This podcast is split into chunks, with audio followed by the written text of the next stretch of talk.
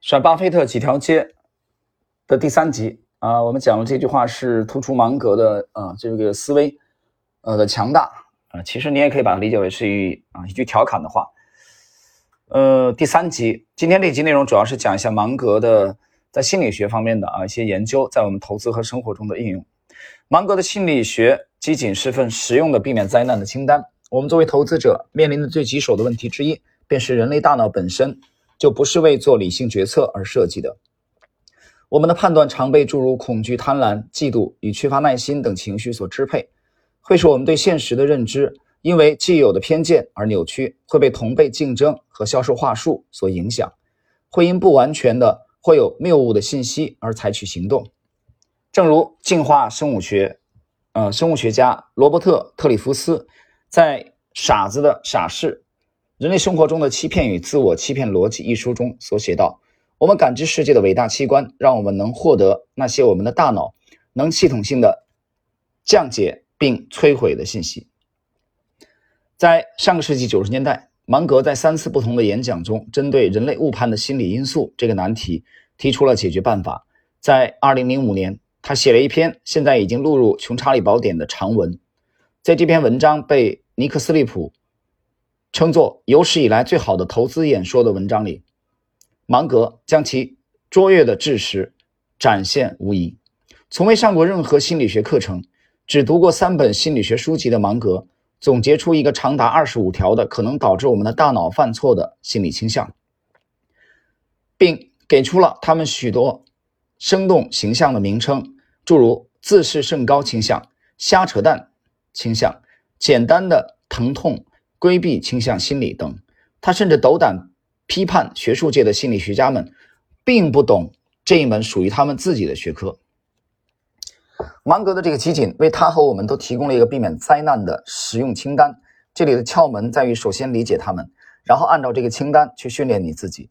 斯利普说道：“能对清单上的内容如数家珍是一回事儿，但能把这些内容内化啊，却又是完全不同的一回事儿。就是你，你把它彻底消化掉。”啊，融会贯通，贯彻到你的实际的，呃，投资实践啊和生活当中去，这是另外一回事后者是你需要下功夫的，然而，这是必须要做的，因为最可持续的优势是心理上的优势。第二部分，芒格永远不要忽略激励机制的强大力量。芒格的第一条心理倾向如此显而易见，以至于我们可能都会忽视它。激励机制在认知与行为变化中所起的作用。他援引了一句他的英雄本杰明·富兰克林的话：“如果你要想说服别人，一定要诉诸对方的利益，而非理性。啊，用利益去去打动他。呃，我们知道本杰明·富兰克林是芒格的偶像啊，应该是他最大的偶像了。他的偶像其实有很多啊，古希腊有很多的智者，比如说西塞罗啊，他也特别喜欢。”但他对本杰明·格雷呃这个富兰克林啊，非常的顶礼膜拜。我们继续看，芒格写道：“这条玉律是生活中伟大而简单的一条指导，永远永远不要在你应思考激励机制的强大力量的时候，思考任何其他的东西。”说到这儿，我想起来，我们插一句吧，我想起来这个包产到户也是激励机制吧，当年去鼓励。呃的那个政策下，鼓励年广久的傻子瓜子儿，还有那个李经纬的这个健力宝啊，创建的这些人啊，改革开放的这些弄潮儿，包括杨百万，呃，包括设立这个沪深股市，在九十年代初，我觉得这其实都要用到这个激励机制啊，激励机制的强大力量，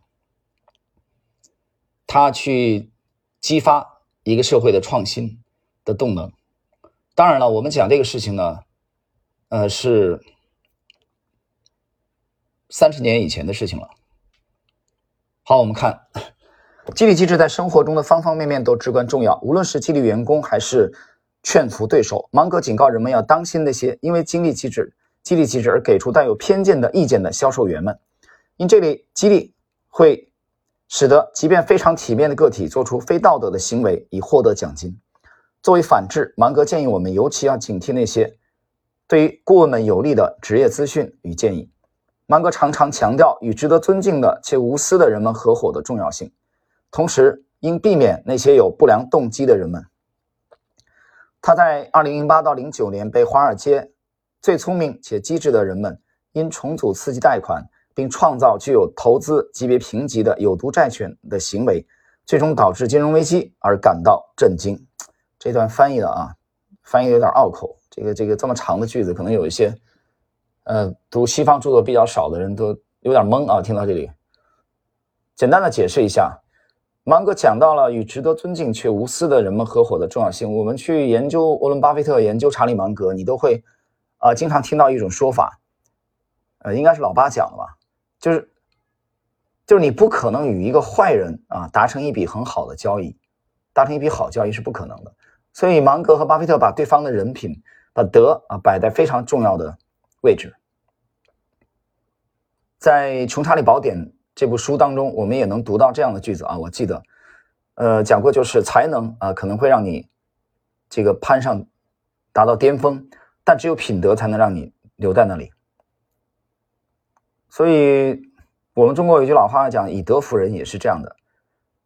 所以你看，他这里强调是值得尊敬且无私的人。呃，巴菲特后来选择的啊，那位那位老妇人啊，家具家具公司的，他们达成了一生的友谊啊，包括和华尔街这个《华尔街日报》的啊这个董事长的这种友谊，所以他把人品看得非常重要。那我觉得我们平时去在生活中啊，无论你选择配偶也好，呃，选择投资伙伴也好，这一点都非常的重要。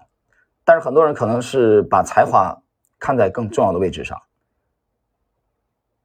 但是如果你没有把品德摆在第一位的话，呃，你可能会经常遇到问题。我们继续，当别人都在做同样龌龊的事情并从中获利的时候，我们总是更容易将这类卑污的行为啊，卑鄙，这个污染的污的行为理性化。但芒格推荐我们遵循一条更高的道德标准。并对这类行为予以回应。我比你们更崇高。这话读到这里的话，我知道是不是有有一些人觉得很别扭啊？可能因为，呃，这么这么些年过来，有人觉得“崇高”这个词儿还有意义吗？有什么意义吗？我们难道不应该把 money 摆在第一位吗？现在是一个什么社会啊？对吧？是一个经济社会啊，经济至上的，对吧？金钱至上的。怎么还在跟我谈崇高呢？这早就过时了。我们认为这不过时。就像刚才讲的一样，无论一一个项目、一笔生意、一个合作伙伴，你只把经济利益摆第一位，你在将来的路程当中一定会出问题，对吧？这个世界上的聪明人有很多很多，但是同时具备品德。啊，德才兼备的这样的人其实并不多，啊，尤其是在大环境都被污染的情况下，尤其是在你身边的人都他妈的疯了一样的，下一秒钟就要成功的这种氛围当中，尤其是在这种没有人重视品德的时候，对吧？如果你重视品德，还会有三聚氰胺和苏丹红吗？还会有只要我不吃，我的直系亲属不吃，其他任何人该怎么吃就怎么吃，放瘦肉精吗？大家想一想，是不是这个问题？所以，当一个社会所有的人都只追求快的时候，他没有办法去顾及道德，更不要说崇高了。但是，我们作为一个投资人，我们作为一个理性健全的成年人，在生活当中遵循这个。道德的标准，去考察我们的合作伙伴啊，我们的这个合伙人，我们要投的一个项目的管理层，我觉得这一点很重要，这是一个非常重要的，你可以把它理解为是一个剔除的标准啊。我经常讲我们逆向的，像挑错误的一样的，这一点没做好，我觉得这一点可以一票否决，其他的主营业务再好。啊，盈利模式再独特都没用。下一节，芒格要警惕大脑自我欺骗。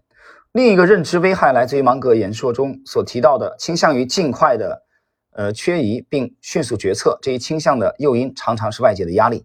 这种避免疑惑的倾向也合乎进化逻辑，因为我们的祖先们常常需要在紧迫的威胁面前快速反应。然而，思考上的捷径常使投资者们做出仓促的决策，并导致灾难。更糟糕的是，我们还经常变成芒格所谓的避免不一致倾向的受害者，并使得我们抵触可能与我们既有结论相左啊，就相悖的新的信息和洞见。无论我们可能是如何仓促地形成那些既有结论的，芒格曾提供过一个生动的比喻：当一个人的精子跑进一个人的卵子之后，卵子有一个自动关门的功能，直接把其他的精子都拒之门外了。人类的大脑也有非常强的类似的倾向，不愿重新审视或改变我们的观点是理性思考的最大障碍之一。比起开放的心态，我们更倾向于有意无意的给那些支持我们既有信仰的信息以优先的级别。这种盲目附着于我们既有信仰的错误，可以因为其他几类心理学倾向而被加剧。自视甚高倾向让我们高估我们的才华、观点和决策；过度乐观倾向将我们引诱到财务自负的大意行为中，尤其是在我们觉得一切正按照计划进行。并且自己仿佛很聪明的时候，简单疼痛规避心理让我们在无法承担现实的苦楚时扭曲事实。这种倾向解释了为什么这么多投资者们自欺欺人的觉得他们能够在长时间内战胜指数，尽管他们可能缺少这么做所需要的技巧、性格和成本管控。芒格很喜欢古希腊雄辩家啊德莫斯提尼的一个观察。没什么比自欺欺人更简单。每个人所希望的都是他信以为真的。呃，还还真是这样啊，还真是这样。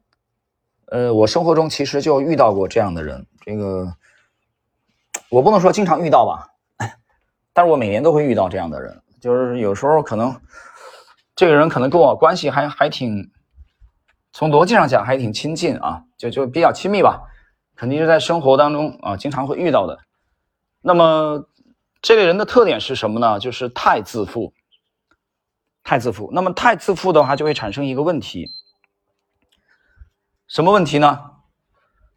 那他认为整个天底下没有一个人，他在生活中啊目力所及，无论是他的长辈、平辈还是晚辈，无论是现在健在的人，还是已经逝去的故人。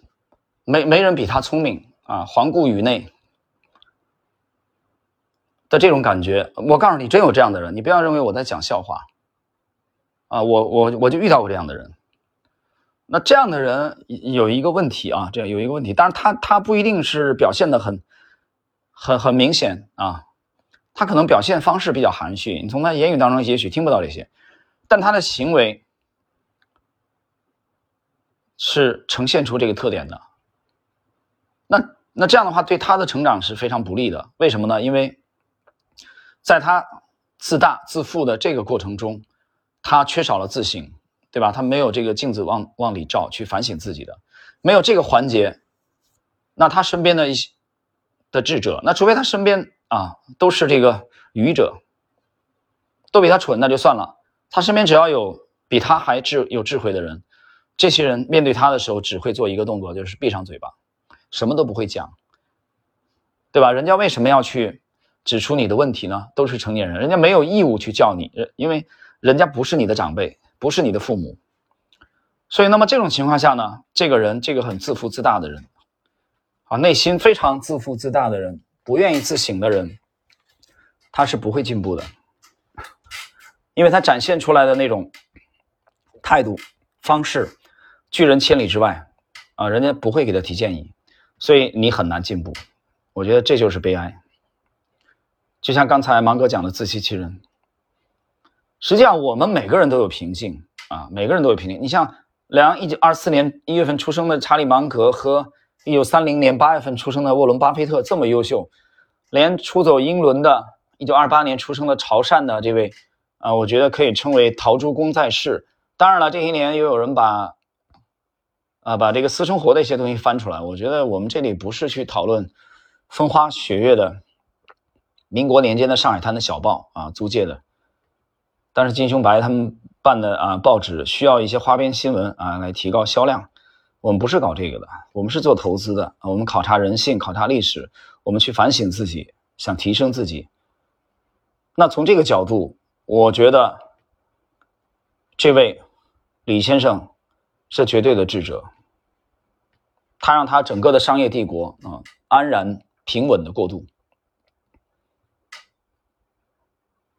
所以我们去学习这些智者啊，学习他们的理性，学习他们的洞见。今天的呃倒数第二个小节，我们来看：愿意欣然发现自己的错误，才能不断的进步。啊，你看，这其实是把刚才讲的话延伸了啊。如果人脑如此容易自我欺骗，那我们如何才能做出理性的投资决策呢？首先，我们必须承认这一事实，就像格雷厄姆说的，投资者主要的问题以及他最大的敌人，或许就是他自己。芒格对抗非理性的方法是效仿一些极端客观的科学家，诸如查尔斯·达尔文，嗯，这个亚伯特·爱因斯坦和理查德·费曼。当我问到我们如应如何向他们学习并思考问题的时候，芒格说：“他们对自己非常严苛，他们不断的试图减少愚愚蠢，他们在乎正确的思考方式，他们能聚精会神很久，且通过工作、工作再工作来避免愚蠢。”芒格尤其崇尚他们坚定不移地找出证伪证据的决心，即便是面对他们所钟爱的信仰，比如达尔文拒绝让他的基督信仰或大众共识影响他厌惊四座的进化理论。在一八五九年所著的《物种起源》中，他放弃了圣经中一个不可亵渎的信条。经过我在能力范围内的细致学习和不带感情的研判，我可以确凿无误地说，那些大多数自然学家所信仰的，以及我曾经所信仰过的所有生物都是被独立创造出来的这一观点是个谬误。愿意欣然发现我们自己的错误这一习惯，对个体而言是一个巨大的优势。芒格通过在每次摧毁一个自己曾深信不疑的信条之后，来给自己鼓掌，来培养这个习惯，并让该习惯变成一种带有满足感而非耻辱感的铲除无知的行为。啊，写的很好，产出物质。其实你也就是不断的否定自己，这个过程中提升自己，超越自己。否则你可能永远只会在自己那个平台啊所思所想。他有一次这么。评述：如果伯克希尔有过什么进步，那其中很大一部分应该是我和沃伦都很善于摧毁我们最喜欢的想法。如果有哪一年你没有摧毁一个自己钟爱的想法，你恐怕就浪费了那一年。另一种保证我们孱弱的想法和懒惰的偏见不会横行霸道的方法，是找一个充满智慧的、愿意与我们针锋相对的对手。巴菲特有一次评述道：“人类最擅长做的是把所有的新的信息都遵循他们既有的结论来进行诠释。”这是一个我们每一个人都与生俱来的能力。我们如何对抗这种倾向呢？他的答案是找一个不卑不亢并高度逻逻辑化的合伙人。或许是你可以找到的最好的应对机理了。芒格作为一个理想的基建对手，扼杀了如此多个巴菲特的投资想法，甚至被巴菲特称为那个喜欢说不的讨厌鬼。停顿一下啊，有意思。芒格经常喜欢说不啊，say no。经常否定你的想法，哪怕你是沃伦·巴菲特，啊，他不会因为说，所以我们讲啊，你不用看对方的，你不用特特别在意对方的身份啊，啊，他有没有打打打个领带，啊，他有没有在这个啊，是不是院士，啊，他是不是 leader，啊，很高的身份，我觉得这个并不是最主主要的，最重要的，最重要的是他讲的是不是事实，他讲的内容合不合乎逻辑。他讲话的时候，我们甚至都可以不去看他的脸，啊，这样的话你不用太去被他的身份所迷惑，主要看内容。所以通过他的内容，无论他写还是说的内容，我们找到有没有逻辑上的依据，啊，有没有违背我们生活的常识，这个做对做投资来说很重要。那么在这个过程中，我们发现了有问题，可能距离我们说不就非常近了。但是很多人不是这样的啊，很多人生活中他或者投资中呢，他就一味的被对方的身份所迷惑，啊，就是你太看重外在的东西，这样肯定是有问题的。今天的最后一个小节的内容，所有的好的投资者都是非情绪化的。这一节其实讲理性的重要性啊，理性，我觉得做投资是这样啊，做竞技体竞搞竞技体育也是这样的啊，比如去下围棋。在九月十三号又开始春兰杯的决赛，这一次是韩国的深圳旭九段对中国的唐伟星九段。那在下围棋的过程中，我们会经常会遇到，我也经常会遇到这个啊被动的局面，因为你棋力不如对方嘛，对吧？就像我们投资的过程中，在去年的三季度啊，我买买了一只股票，呃，三季度的初期买入以后迅速下跌。那是近几年来啊罕见的出现这种情况的。我们买完跌了将近百分之二十，啊，我身边的朋友他他他很了解这个情况，从开始买就开始下跌，就这几年我们很少遇到这样的情况，应该是唯一的一次，买完就一口气跌了几乎百分之二十。所以在这个过程中，你不可能不反省自己。对吧？怎么办？在跌到这个我们初步的止损点的时候，你要面临抉择，要不要止损？要不要止损？所以这个过程中你不能有任何情绪的，你必须要非常冷静理性的思考这个问题。当然后来我处理的还不错啊，我们这个仓位是以盈利出局的，我们扛住了。那个入场不久的暴跌，啊，那也是最近的几年内几年内的唯一的一次没有止损，啊，仓位还很重，就在去年，大概一个月左右吧，半个月左右就下跌了接近百分之二十。当然，在事后这个过程，我们去反省的时候，发现啊，这个入场这个点还是有有问有问题的啊，偏草率了一些。入场点有问题，所以你不可能不出问题啊！人的大脑不是机器，那机器还犯错误呢，何况是人脑？所以在这个过程中，你必须保持理性。我们看最后一节的内容，我们都需要诚实和自我认知来保证我们的情绪不会蒙蔽我们的判断，并影响我们的表现，这样我们才能高度小心的继续前行。广泛的说，我们需要构筑一种有利于我们冷静并有韧性的生活方式。什么叫韧性？就是不容易被击垮。啊，你不遭受打击是不可能的，除非你不活在这个世上，对吧？我们活在这个世上，你就会遇到困难，所以遇到困难，不要一下子被击垮。在中国台湾留学日本的啊一位神童，当年神童，现在已经很老了啊，应该是一九五五年出生的林海峰九段，当年纵横日本棋坛的时候，对抗坂田荣男的时候，外界给他取了一个外号，绰号叫什么？二眉腰，就形容他有两。啊，两眉腰，腰部当然很重要了，对吧？连接人的上半身和下半身的，他有两个腰啊，来支撑他。练南拳的人总知道的啊，腰部的重要性，就形容它非常的坚韧，它的棋风不容易轻易被击垮。继续，芒格便是一个会花很多时间去做不少能给予他平衡和健康的各类活动的。之人，这里包括在他家中的图书馆读书，和朋友们打桥牌、打高尔夫或钓鱼。他还会维持一个不那么紧凑的生活节奏，以便于他有足够的空间进行冥想啊，去思考。他那个冥想，我我觉得和瑜伽那个应该不一样啊。我我理解为是思考啊，就维持一个不那么紧凑的生活节奏。谈到这儿，我插一句吧，这个。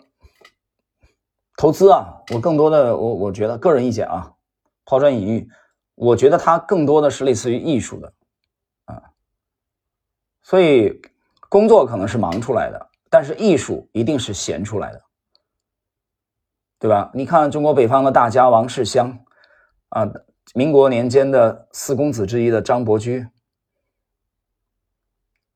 啊，蒲桐，对吧？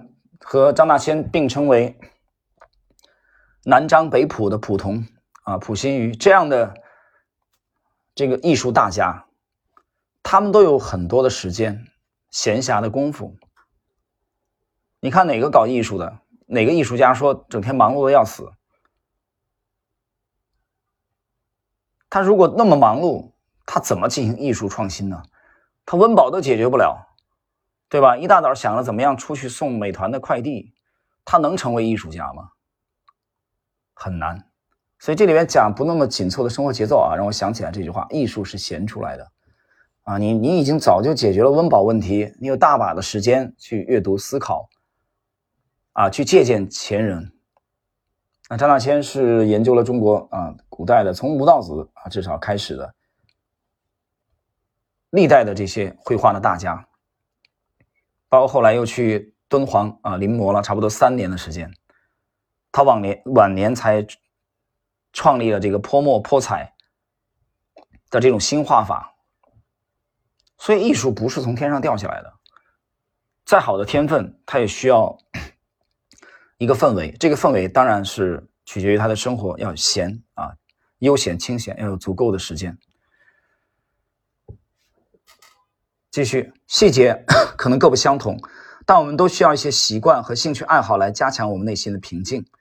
不过，是事实。芒格很少像我们普罗大众那样需要努力去平衡自己的情绪。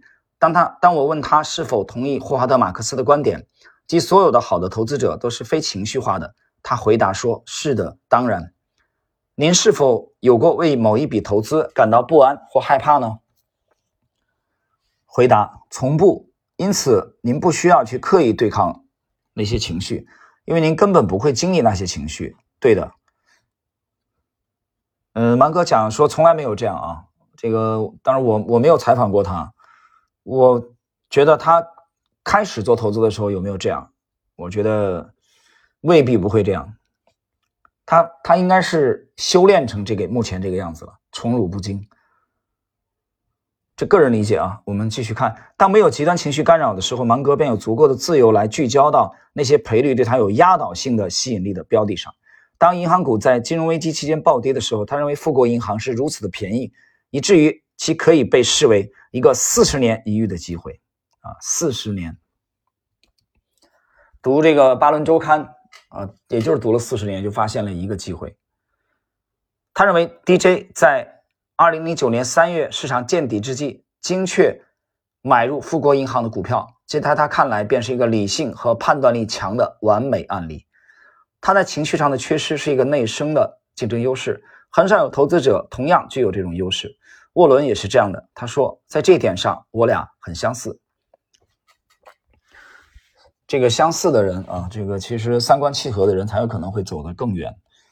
这老哥俩应该就是这个样子。我们继续看，芒格也学会了如何去控制一些可能对他享受生活造成不利影响的垃圾情绪，疯狂的愤怒，疯狂的仇恨，回避那些东西。他说。我不会让这些情绪肆虐，我压根儿不会让这些情绪萌芽。他的话也适用于嫉妒这种情绪。他认为这是七种不可饶恕的原罪中最为愚蠢的，因为这种情绪甚至都不好玩。呃，七宗罪啊，大家想一想，我脑海当中想起了这个词儿“七宗罪”。他看不起那些倾向于将自己看作是受害者的人们，也没有耐心听别人怨天尤人。还真是这样啊。我在很年轻的时候，大概还没去深圳的时候，呃，当时在北方的这个单位里，我有同事，这个同事跟我关系还挺好，啊，但是他还没成家啊，他比我年长几岁，嗯，她是一位女性，